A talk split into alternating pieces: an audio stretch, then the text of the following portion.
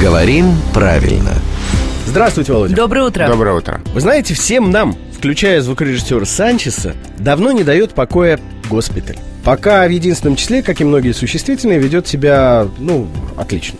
То есть не придраться. Как только мы говорим более чем об одном таком медицинском учреждении для а, военнослужащих, вот здесь уже начинается путаница. Например, госпиталей или госпиталей, да, вот э, родительный падеж множественного числа, он как правильно произносится? А как вы думаете, какой вариант вы бы выбрали?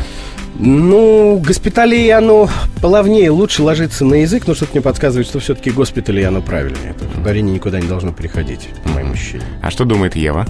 А, а- а- я как думаю, я? что лучше вообще в больницу не попадать. Вот. Ну, то- есть Наверное. Ева всегда за тех, кто прав.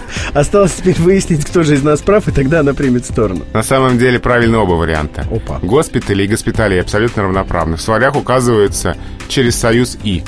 То есть так, как М. даются равноправные варианты госпитали и госпиталей. Ева, не упростили мы тебе задачу. Да Тебе вообще. все-таки по велению сердца придется, а не по правилам русского языка выбирать между нами с Володей. Ты пока определяйся. А я напомню нашим слушателям, что это был главный редактор «Грамотру» Владимир Пахомов.